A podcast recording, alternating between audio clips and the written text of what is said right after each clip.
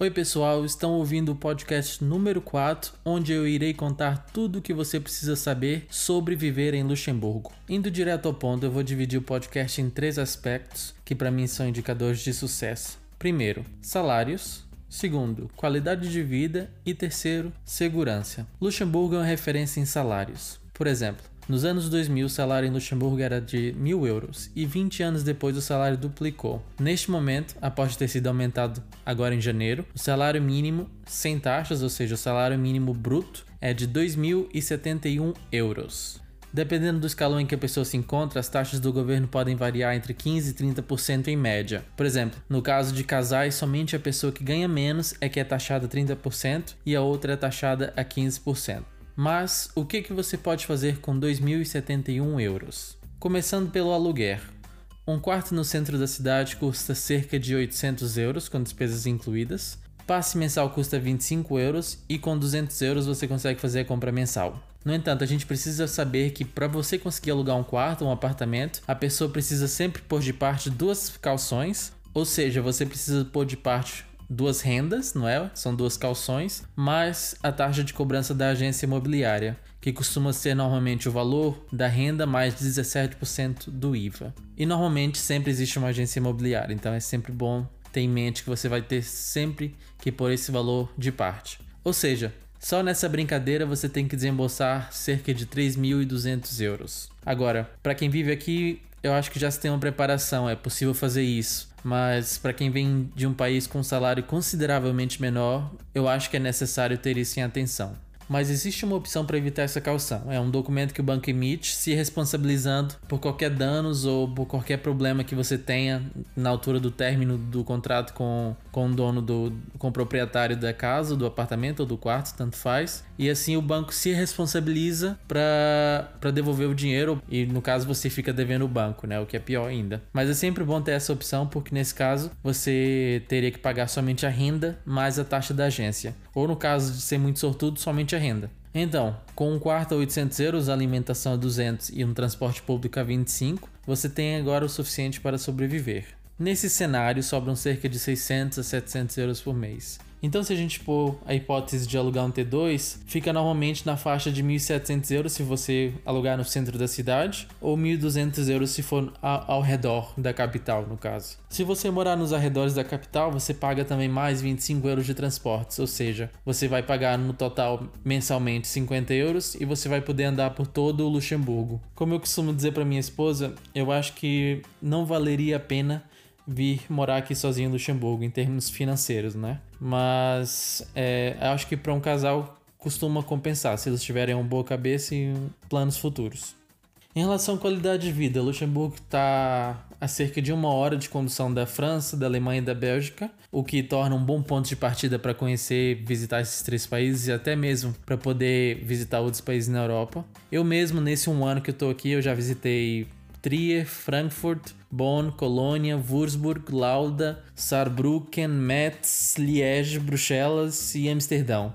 E inclusive algumas deles eu visitei mais que uma vez. E todas essas viagens também porque existe um outro fator que compensa muito, que é o gasóleo. Normalmente ele está entre os 1,06€ e 1,16€. Costuma haver ali uma pequena variação de cerca de 10 cêntimos.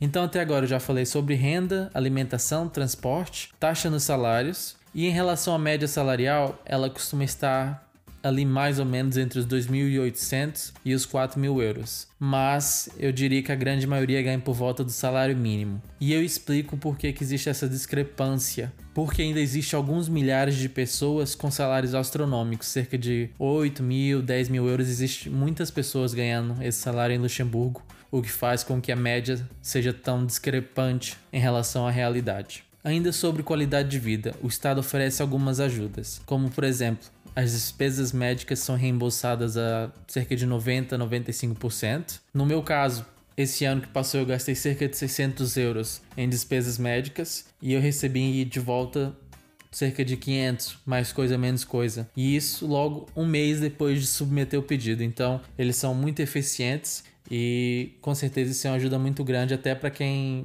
até para quem tem filhos inclusive. Eu acho que é, eu acho que é uma coisa muito positiva. Outro exemplo de ajuda que o Estado dá é no aspecto imobiliário. Quando você vai comprar a sua primeira casa, no caso você tem que estar casado. Quando um casal vai comprar a sua primeira casa ou seu primeiro apartamento, o Estado oferece o valor do IVA, ou seja, o Estado paga o valor do IVA da, da sua casa ou do seu apartamento. Isso é uma coisa muito boa, porque imaginemos que estamos falando de um, um apartamento no valor de 300 mil euros, o que aqui é normal o Estado paga logo assim de cara 50 mil. Então, essa é também uma das grandes qualidades de viver aqui. Ainda no ponto de qualidade de vida, os carros aqui são mais baratos do que, por exemplo, em Portugal, e a taxa de crédito ronda entre ali os 2 e 5%. Em relação ao emprego, Luxemburgo é o segundo maior setor financeiro do mundo, perdendo apenas para os Estados Unidos, né?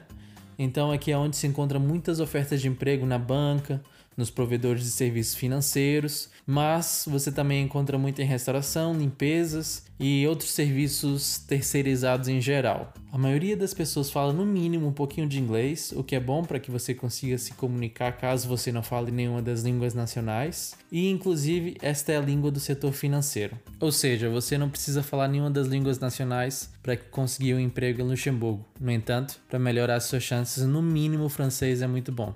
Em relação à vida social, eu não me permito dizer que Luxemburgo é mal, como as pessoas dizem, porque sempre existem muitos eventos, peças, teatros, etc. No entanto, durante a semana todo o comércio fecha entre as 6 e meia e as 8 e ao sábado fecha às 8. E ao domingo tá tudo fechado a par de restaurante ou hotel ou bombas de gasolina. E um fato curioso é que a grande parte das bombas de gasolina está sempre equipada com um mini mercado e um barzinho com fast food. Em relação à segurança, eu considero ser um país bem seguro. Assim, por lado, posso dizer que eu me lembro pelo menos semanalmente de ver rondas policiais. E nós não costumamos ouvir dos noticiários nenhuma notícia de tragédia ou um assassínio. Não costuma, não costuma ser né, alvo de noticiário aqui. Bem, pessoal, eu acho que eu cobri todos os aspectos principais e eu vou publicar no Instagram um questionário para que você possa esclarecer suas dúvidas e tudo mais. E também não hesite em mandar suas mensagens. Espero que vocês tenham gostado, partilhem com os vossos amigos e deixo aqui um abraço.